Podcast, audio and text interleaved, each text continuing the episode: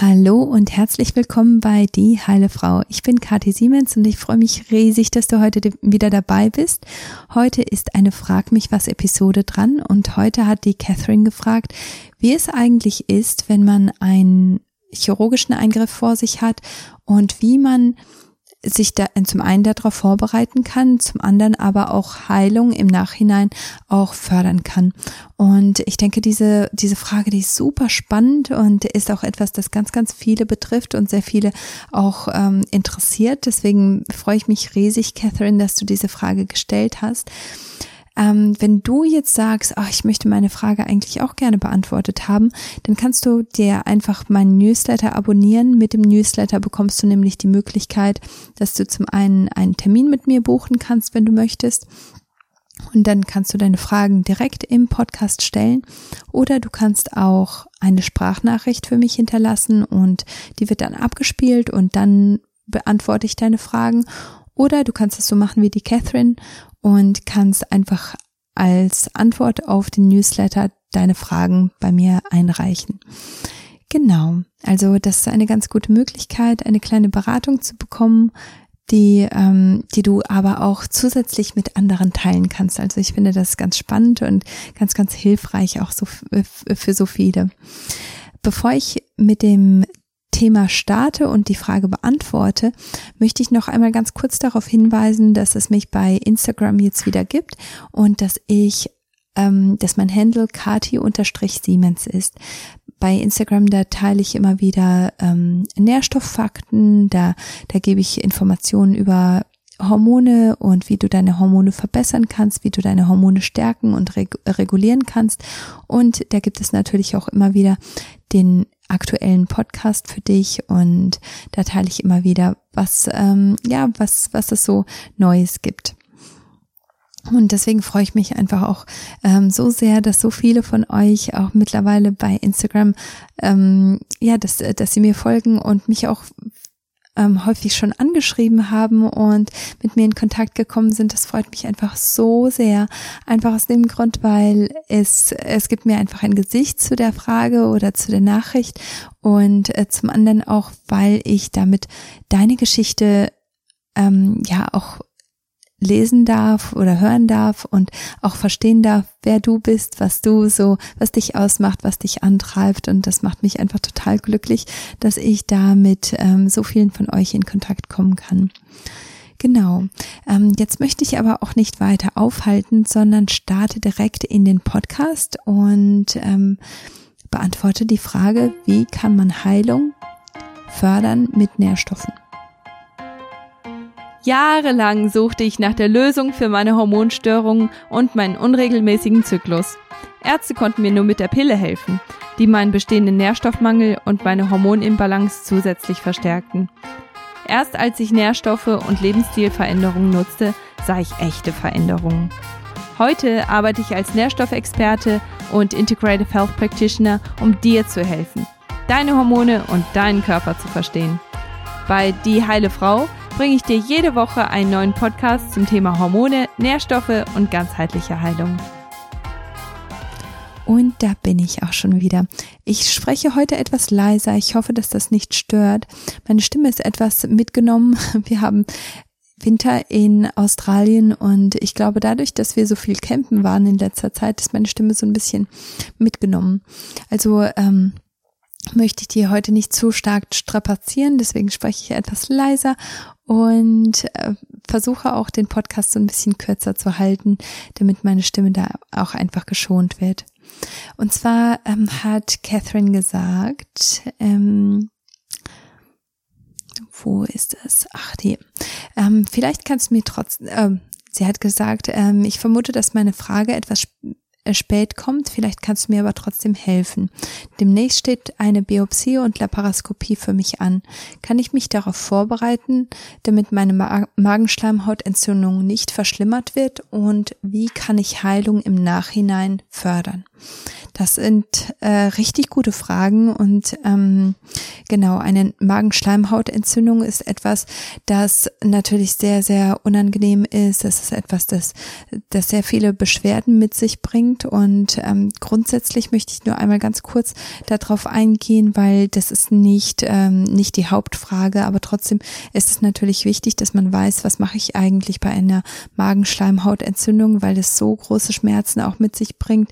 Es ist so unangenehm, weil man nach jeder Mahlzeit auch wirklich große Schmerzen haben kann, Übelkeit, Erbrechen, Durchfall. Also es kann wirklich zu so vielen verschiedenen Symptomen führen, die alle so so schlimm sind und das Leben wirklich einschränken können. Deswegen ähm, einmal ist es ganz wichtig, dass du schaust, dass deine Mahlzeiten so sind, dass dein Magen dann nicht äh, nicht allzu schlimm ähm, ja daran arbeiten muss, die zu zersetzen, weil mit einer Magenschleimhautentzündung ist es natürlich dann auch so, als hättest du da rohes Fleisch, das aber trotzdem, also es ist, als wenn du einen Teig zum Beispiel kneten musst, aber deine Hände sind total verletzt und ähm, total ähm, ähm, ja total wund.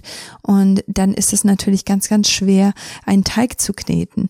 Aber genauso ist das auch für für den Magen. Er muss diese diesen diesen Mageninhalt dann natürlich auch äh, vermischen und irgendwo kneten. Aber wenn, wenn die Magenschleimhaut so entzündet und, und verletzt ist, dann ist das natürlich eine sehr schmerzhafte Sache. Und das ist natürlich dann auch mit der Grund, weshalb du dann Übelkeit und Erbrechen hast, weshalb du dich so sehr schlecht fühlst, weshalb du natürlich auch Schmerzen hast, nachdem du etwas gegessen hast.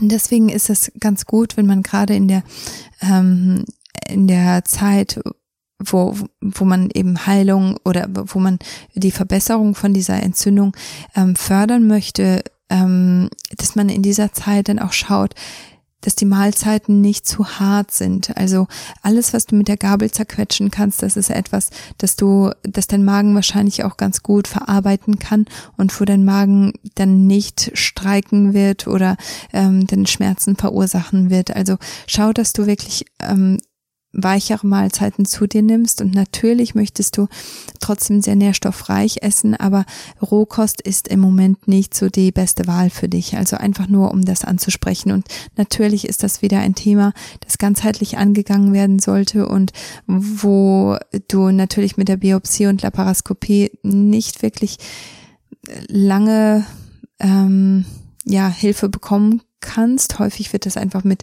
mit Medikamenten behandelt und mit, ähm, mit Säureblockern behandelt und das natürlich langfristig keine Lösung. Also von daher, es ist unbedingt auch etwas, wo du auch mit, mit einem Spezialisten oder mit einem Berater ähm, zusammenarbeiten solltest.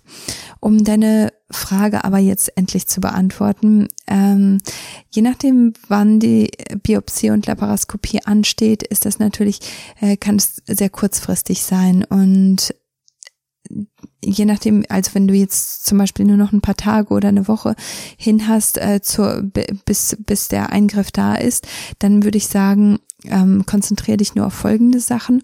Erst einmal ist es wichtig, dass du Stress reduzierst, dass du gut vorbereitet bist, dass du zum Beispiel Mahlzeiten im Voraus zubereitest, dass du dir Soßen einfrierst, dass du, dass du ähm, auch etwas hast, wo du ähm, ja, wo, du auch nach dem Eingriff gut Mahlzeiten hast, dass du zum Beispiel Suppen machst, die mit Knochenbrühe hergestellt wurden, dass du wirklich ganz viel Kollagen auch in deiner in deinen Mahlzeiten hast, vor allem nach dem Eingriff.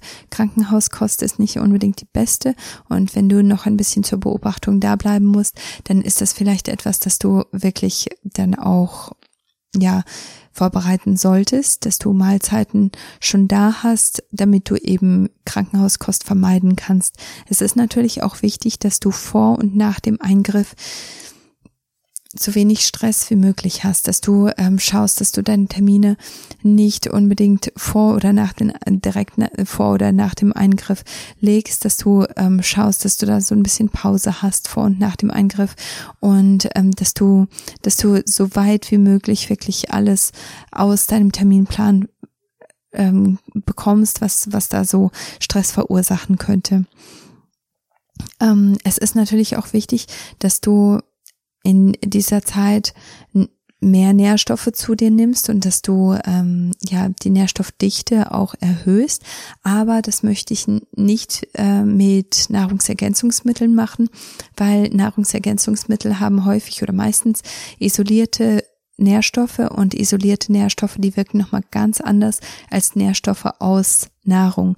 Und deswegen ist es wichtig, dass du da wirklich deine Nahrung so nährstoffreich wie möglich machst, aber nicht unbedingt mit Nahrungsergänzungsmitteln ähm, supplementierst, außer du kannst natürlich gerne Magnesium einnehmen und Vitamin D3. Das sind so Sachen, die ich schon sehr gerne empfehle, weil die sind ganz wichtig für dein Immunsystem, die sind gut für deine Abwehr und das ist natürlich etwas, das du stärken möchtest in dieser Zeit.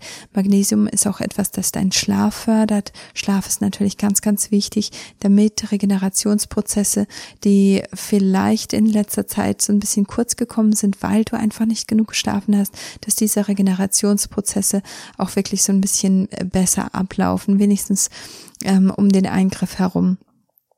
Ähm, Magnesium solltest du einnehmen, das kannst du ähm, oral machen und das kannst du aber auch mit Epsom Salt Bädern machen und da wird das einfach durch die Haut aufgenommen und äh, entspannt dich nochmal, reduziert Stress und das ist auch nochmal eine ganz wichtige Sache. Vor allem, je nachdem, wie gestresst man sich fühlt vor dem Eingriff. Manchmal ist das schon so eine Sache, wo man sich Sorgen macht, wo man sich so ein bisschen unter Druck setzt und ähm, Magnesium aus dem, äh, also Magnesiumsulfur zum Beispiel, das in ähm, diesem Badesalz drin ist, das ist auf jeden Fall etwas, das dich so ein bisschen runterbringt und beruhigt.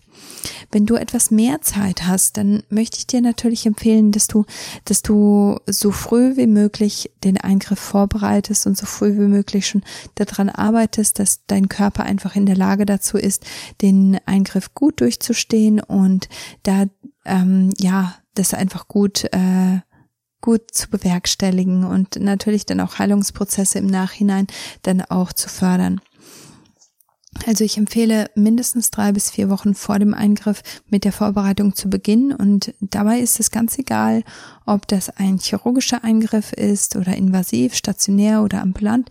Also ähm, jeder Eingriff ist etwas, das, äh, das den Körper natürlich ganz viel Kraft und Energie raubt und Regeneration natürlich ähm, gefördert werden sollte, weil bei jedem Eingriff ist, ist das natürlich ein Eingriff in den Körper und darf nicht unterschätzt werden. Also zum einen ist es ganz wichtig, habe ich eben schon erwähnt, dass die Ernährung nährstoffreich ist und dass man zum Beispiel auch Vitamin C und eisenhaltige Lebensmittel zu sich nimmt. Eisenhaltige Lebensmittel, die findet man zum Beispiel in äh, tierischen Produkten ganz gut. Es gibt Eisen auch in pflanzlichen Produkten, aber es ist weniger potent.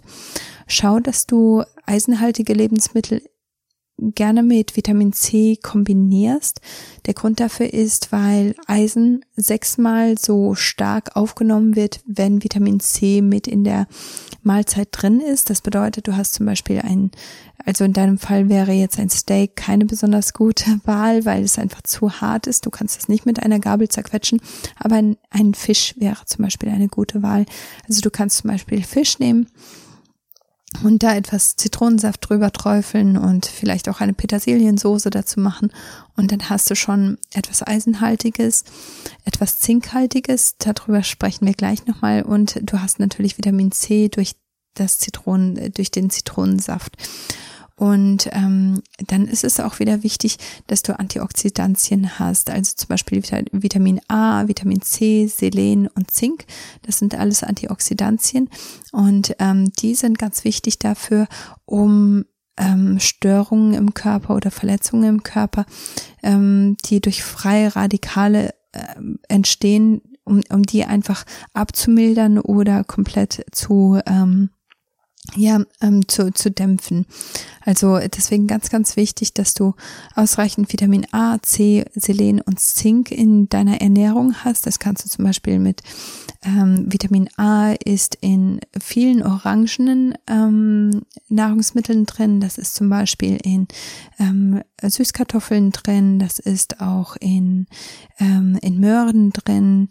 Also diese ganzen Sachen auch in Mango das, ähm, das ist ganz gut. Ähm, lass mich noch mal kurz schauen, ob ich da noch etwas anderes habe, was, was in der Hinsicht ganz hilfreich wäre. Und zwar Vitamin A, wo ist das hier? Ähm, das findest du auch in Leber, in Eiern und in Butter. Und Leber ist auch grundsätzlich eine ganz gute Sache, äh, die du hier gut anwenden kannst, ähm, weil in Leber ist auch Zink enthalten, also dass du dir vielleicht einfach so eine Leberpastete machst und die ähm, zum Frühstück auf, auf dein glutenfreies äh, Sauerteigbrot hoffentlich ähm, schmierst und dass du da wirklich auch nochmal extra und Eisen ist natürlich da auch wieder drin. Also ähm, Leber wäre jetzt so eine richtig gute, ähm, ein, eine richtig, ja, eine richtig guter ähm, Ersatz für deine äh, für deine Ernährung. Und ähm, ähm, wie gesagt, ist aber auch sonst in, in Gemüse drin, wie Möhren, Süßkartoffeln und Kürbis. Es ist aber auch in Spinat und Zuckermelonen. Also ähm, ja, da, da findest du schon einige ähm, Quellen, wo du Vitamin A herholen kannst. Ähm, bei Vitamin C, da kennt man natürlich die, die üblichen Verdächtigen, ähm, wie zum Beispiel äh, ähm, ähm, Zitrusfrüchte, aber auch Hagebutte ist sehr, sehr reich an Vitamin C. Ähm, auch Paprika und Grünkohl, Rucola, Kresse, Bok Choy, Spinat, Petersilie, also diese ganzen Sachen, die sind natürlich, die, die treiben deinen äh, Blutzuckerspiegel nicht hoch, aber die, die enthalten trotzdem sehr viel Vitamin C. Also schau, dass du da in der Hinsicht einfach ähm, etwas mehr in deinen Alltag mit einbaust. Ähm, dann auch Kräuter, die dein Immunsystem ähm, nochmal steigern und unterstützen. Das wäre zum Beispiel ähm, sibirischer Ginseng ähm, Astragalus, äh, Stachelhalm. Das kannst du dir alles als, als Tee, als Tinktur oder als Extrakt holen. Und da ist es vielleicht am besten, wenn du dich mit einem ähm, Heilpraktiker oder auch mit einem Kräuterexperten zusammensetzt, weil ich kenne deine persönliche Situation jetzt nicht. Und ähm, da möchte ich dir natürlich auch nicht einfach etwas empfehlen, was vielleicht kontraproduktiv ist ähm, in, in deinem persönlichen Fall. Also ähm, da wäre es ganz gut, wenn du dich einfach mit jemandem kurz schließt. Ähm, sibirischer Ginseng ist etwas, das sehr sicher ist und das äh, Immunsystem sehr, sehr ähm, schonend auch unterstützt. Also da würde ich mir jetzt keine Sorgen machen wegen Astragalus und Stachelhalm. Weiß ich jetzt nicht hundertprozentig, ob das keine ähm, Zwischenwirkungen haben kann. Also informiere dich da einfach. Ähm, eine andere Sache die, die du natürlich auch machen solltest, wäre, dass du Kollagen in deine Ernährung ein, äh, einbaust. Und wenn du diese drei bis vier Wochen vor dem Eingriff Zeit hast, dann würde ich das wirklich täglich in irgendeiner Form mit einbauen. Also schau, dass du dir einfach einen großen Topf ähm, Knochenbrühe kochst den du über zwei, äh, 24 Stunden köcheln lässt und da auch wirklich natürlich Knochen nutzt, die ähm, von sehr guter Qualität sind, wo du weißt, dass das von äh, Weidenrindern zum Beispiel ist oder ähm, oder von sehr gut gehaltenen Hühnern. Also dass dass du da wirklich ähm, eine richtig gute Qualität hast und die kannst du dir dann in Portionen einfrieren und hast hast dann auch für ein, zwei Wochen wirklich jeden Tag etwas, das du nutzen kannst. Und wie ich schon vorher erwähnt habe, außerdem kannst du das auch einfach als Basis für dein Dressing nehmen, für deine Soße, für deine Suppe, was auch immer du machst. Also das ist eigentlich ganz einfach, Knochenbrühe regelmäßig zu benutzen. Eine andere sehr, sehr wichtige Sache ist, dass du, ähm, dass du dein Lymphsystem unterstützen solltest und stimulieren solltest. Das machst du zum einen mit Bewegung, weil dein Lymphsystem hat einfach keine Pumpe wie dein Blutsystem, sondern ähm, es, es bewegt sich durch Bewegung. Und deswegen ist es ganz wichtig, dass du Bewegung in jeden Tag auch einbaust und vor allem auch an dem Tag von dem Eingriff ist es auch ganz wichtig, dass du dich ausreichend bewegst eine andere Sache, die du auch nutzen kannst, ist Trockenbürsten.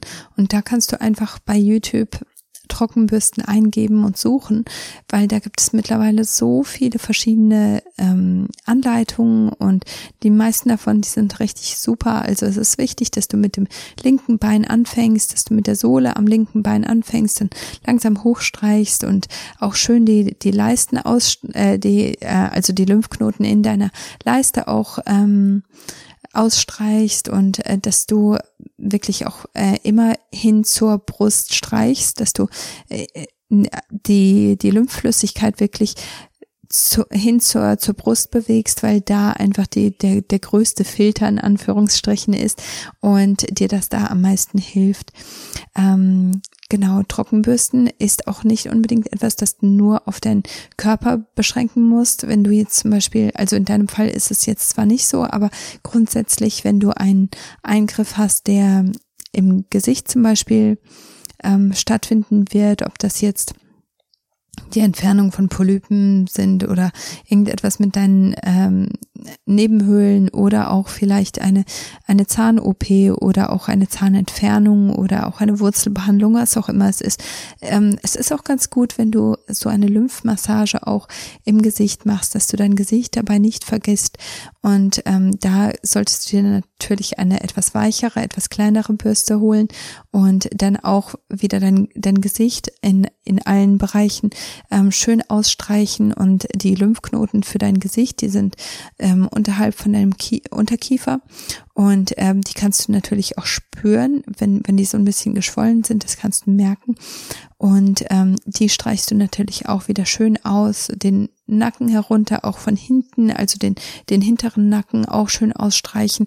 Und ähm, damit dann natürlich dann auch die ähm, Lymphgefäße in deinem Gesicht auch schön stimulieren und ausstreichen. Also das ist auch nochmal eine ganz, ganz wichtige Sache. Natürlich möchtest du auch deine Blutzirkulation ähm, unterstützen und das machst du auch wieder mit Bewegung. Ähm, und das kannst du aber auch machen, indem du zum Beispiel in die Sauna gehst und ähm, auch wieder ins Schwitzen kommst und natürlich dann dadurch auch wieder deine ähm, deine Schadstoffentfernung dann auch wieder ähm, unterstützt und aber auch deine Blutzirkulation unterstützt und förderst. Also das ist auch wieder wichtig, dass du in der Hinsicht da ähm, auch etwas weiter denkst. Ginkgo Rotklee, Alpha-Versprossen und ähm, auch da gibt es so viele blutsteigernde Kräuter, die ähm, die kannst du natürlich auch nochmal nutzen.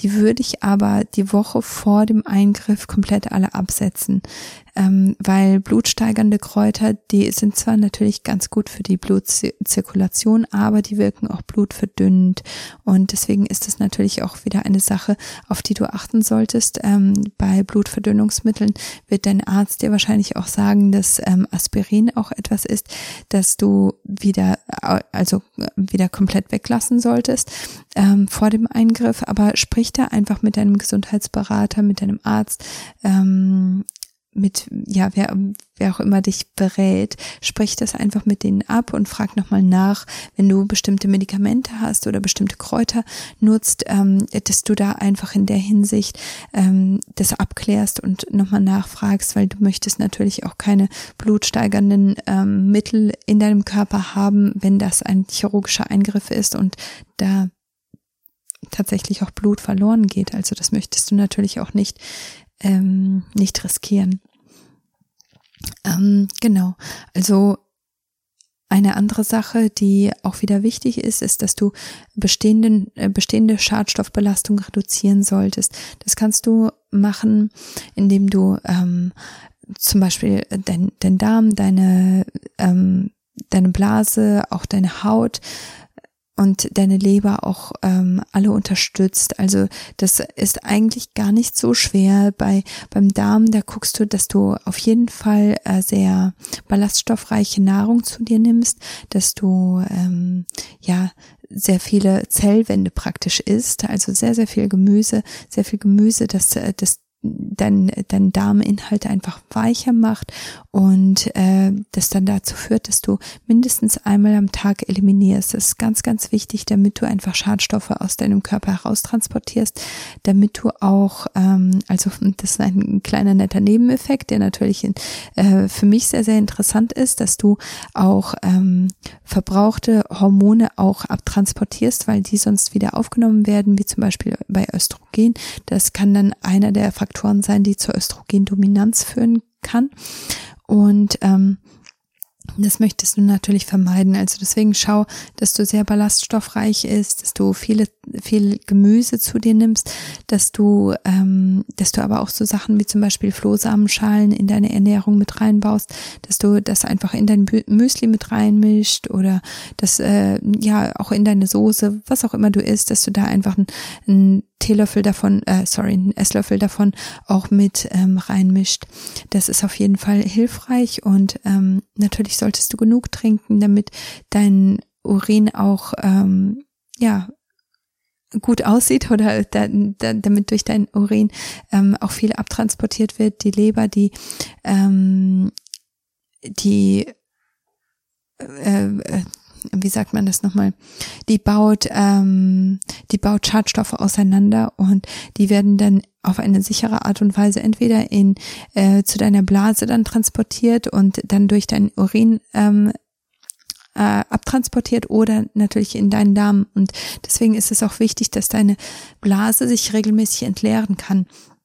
Und sie wird das nicht, wenn du nicht ausreichend trinkst. Also deswegen ganz wichtig, dass du ausreichend trinkst, dass du, ähm, dass du auch deinen Urin äh, oder die Farbe von deinem Urin immer wieder beobachtest, dass dein Urin auf keinen Fall ein kräftiges Gelb ist oder sogar ins Orange oder Grün sogar geht, sondern dass, ähm, dass dein Urin ein sehr helles Gelb ist, weil damit weißt du, dass, dass du genug Spülung hast, dass, damit weißt du, dass du ähm, genug ne, Wasser zu dir nimmst. Und natürlich solltest du Wasser trinken, keine Säfte, keine, ähm, keine Softdrinks, sondern Wasser. Und äh, das ist natürlich ganz, ganz entscheidend und wichtig, dass du ausreichend Wasser zu dir nimmst. Ähm, du kannst auch Schadstoffentfernung durch die Haut kannst du fördern, indem du schwitzt, indem du zum Beispiel in die Sauna gehst oder dich bewegst, ähm, wirklich ähm, ja, äh, Sport machst, der, der dich zum Schwitzen bringt.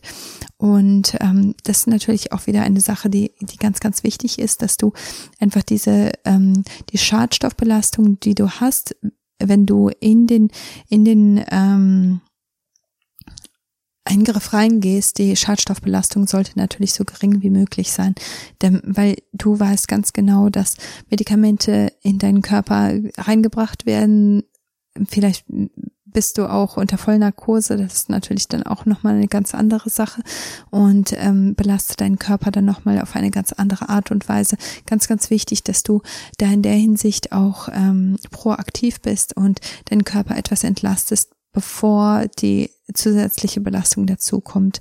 Ähm, die Woche vor dem Eingriff, wie gesagt, keine Nahrungsergänzungsmittel mehr einnehmen, sondern da wirklich schauen, dass du ähm, richtig hochwertiges Essen zu dir nimmst, dass du deine, dass du die Nährstoffe durch deine Ernährung auch ähm, zuführst und dass du damit dann auch ähm, die Erneuerung und Reparatur und ähm, den Aufbau von Gewebe auch wieder förderst. Also ganz, ganz wichtig, dass du das mit, äh, mit Nahrung machst statt mit Nahrungsergänzungsmitteln die Woche vor dem Eingriff.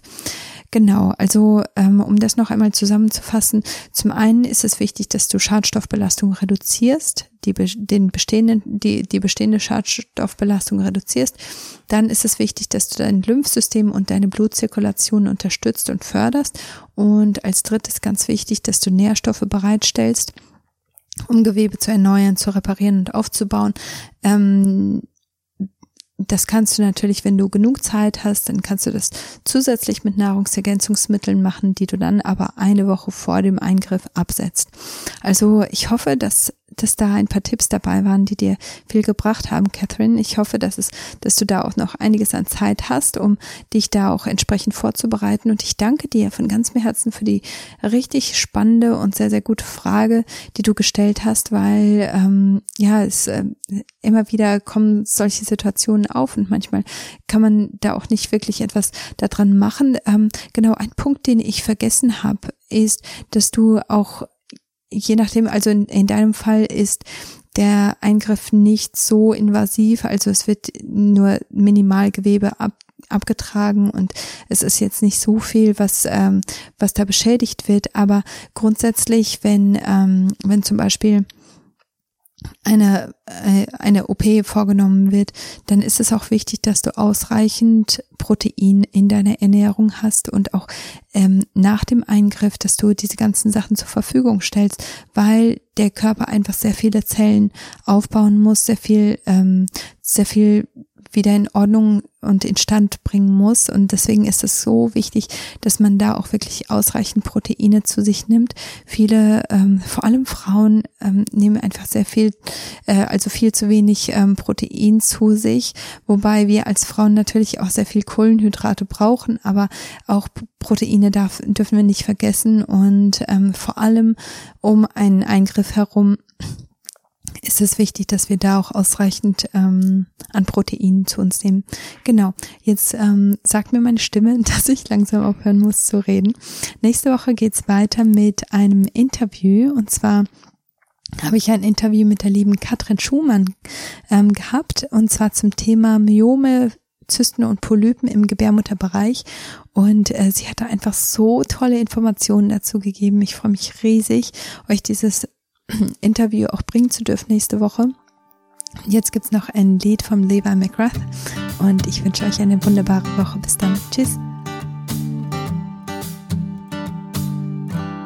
It's time to slow down my busy heart. It's time to let go before I fall apart. I keep giving you excuses for taking all of me. I keep needing you